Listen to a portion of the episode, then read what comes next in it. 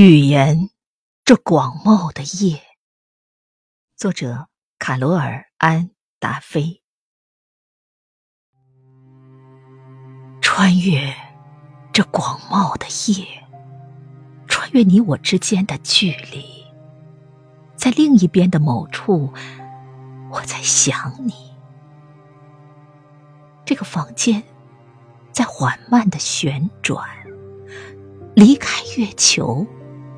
这件事令人愉快，或许我应该删掉，说这件事令人悲哀。用某种时态，我唱一首不可能的欲望之歌，你听不见。啦啦啦啦，看见没？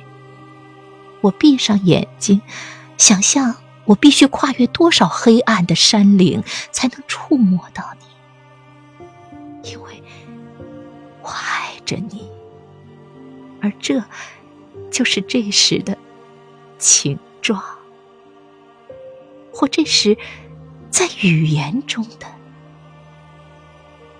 情。